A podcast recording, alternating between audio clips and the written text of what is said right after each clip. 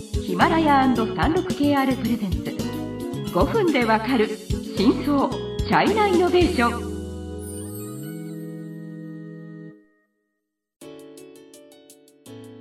皆さんこんにちは。サンル KR ジャパンの委員です。日本経済新聞の山田です。はい。今回は年末特集の4回目で、米中摩擦についてお話しします。で前回では、うん。あの米中摩擦で、まあうん。ファーウェイとか TikTok といった中国を代表的なそういう企業は、はいはいはい。まあ、それでいろいろまあ規制を受けたり、まあ、ダメージを受けたりうん。しているようなその話をしました。はいで多分まあやっぱりそれもあって、うん。特にまあ前回では山田さんなんかもぐちゃぐちゃでよくわからない、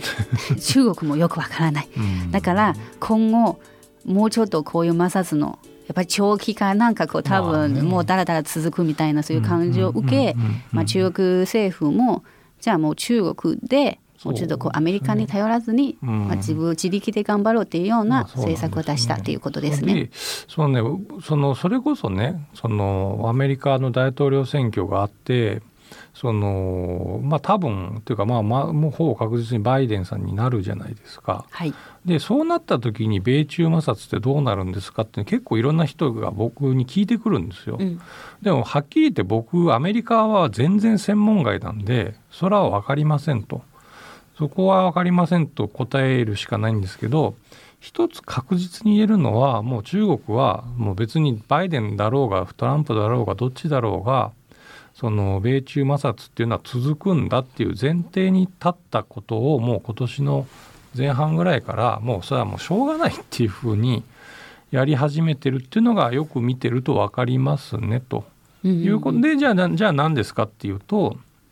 まあ、この番組でもよく言ってたその中国製造2025っていうのはもうほぼ言わなくなったと。でまあ、ただ目指すのは目指してるけどそのそれを別の言い方でするようになっているっていうのを感じますねと。ですね。特に今年はもう大きくあの提唱したのは新インフラ整備っていうそうですね。言葉ですね。はいはい。で新インフラ整備のその話も、まあ、前の番組でうん。割と詳しくは紹介したんですけど簡単に言うともうハイテク産業、うん。うん。あのこうインフラとなるあうん。のハイテクの産業を、はい。えーとまあ、重点分野に指定され、うえー頑張ろうというような。でそこからもちろんその中国の BATH バイドゥ、アリババテンセントファーウェイといった、まあ、中国のあのハイテクのそういう企業がまあこれをリードしていろいろあの動き出したというような感じですね。はい、あとは、まあ、この、まあ、バズワードっていうか流行語国内大大循環っていうのを言い出したわけですよ。おはいであの4月か5月かにその習近平さんが言ってで国内まあ国内大循環をメインにして海外との循環をつなげる2つの循環みたいなことを言ってつまりその中国としてはその自分が保護貿易をしてるっていうことは絶対に言わないのでその基本的にずっと立場としては自由貿易が中国のメリットですっていうのを言い続けててそれも基本コンセプトとしては変わってないんだけどその自由貿易に頼りすぎると今回のようなことでまずいっていうことに気がついたので国内大循環といって国内中国国内で経済の循環をつまり自分でいろんなものを開発して自分で供給できるようにするっていうのをもっと強くしましょうっていうことを言い出したっていうことですね。うんうん、36KR ジャパンのサービスコネクトは最先端の中国のイノベーションやテクノロジー企業情報を提供しています。中国での事業やパートナー企業の探索などヒントになる情報が満載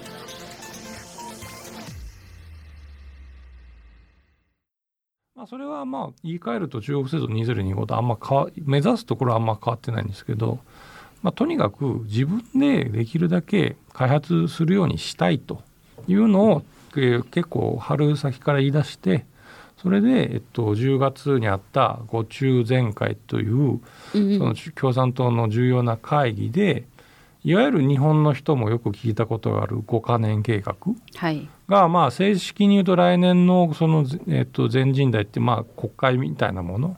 でその国としては決議をされるんですがその共産党段階でその草案っていうのをもう今年の10月に出してうん。でそこの中に国内大循環も入った。入ったっていうことですね。そうだからそのバイデンになろうが、えっと、トランプになろうがとにかく自分の中でいろいろこう完結させるっていうことを言い出したっていうのがその今年の一つの特徴だしでもう一個その12月1日にその輸出規制の法律っていうのをい、えー、と施行して、まあ、つまりその中国、えー、とアメリカばっかりが輸出規制するんじゃなくてその中国側も輸出を規制するっていうことを言い出していると。でまあこれは今までなくて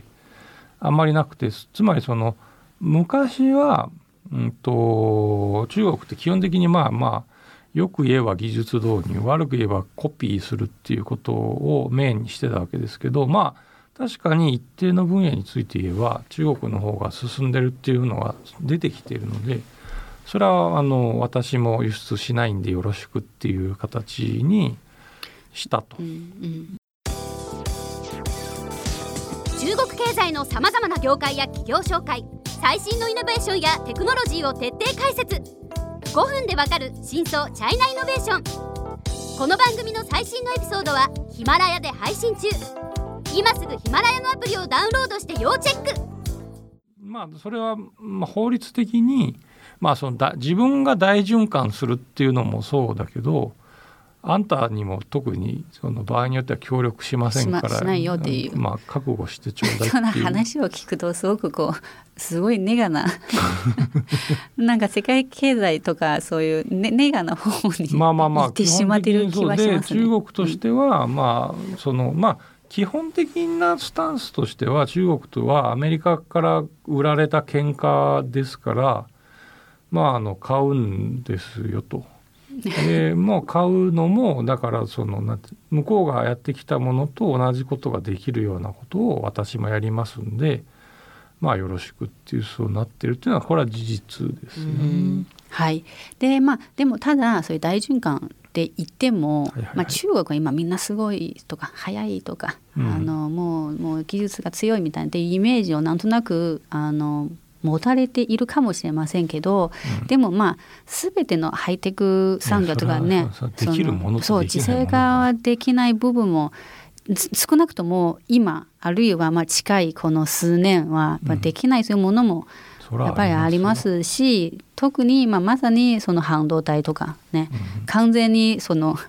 こう自分で全部内製化するっていうのははい。まあ、というかねそれはできないしうん、それをやって効率がいいのかっていうのはそんなことはないからはい。なかなかね悩ましいとこだと思いますけど。ですね、うん。はい。ありがとうございました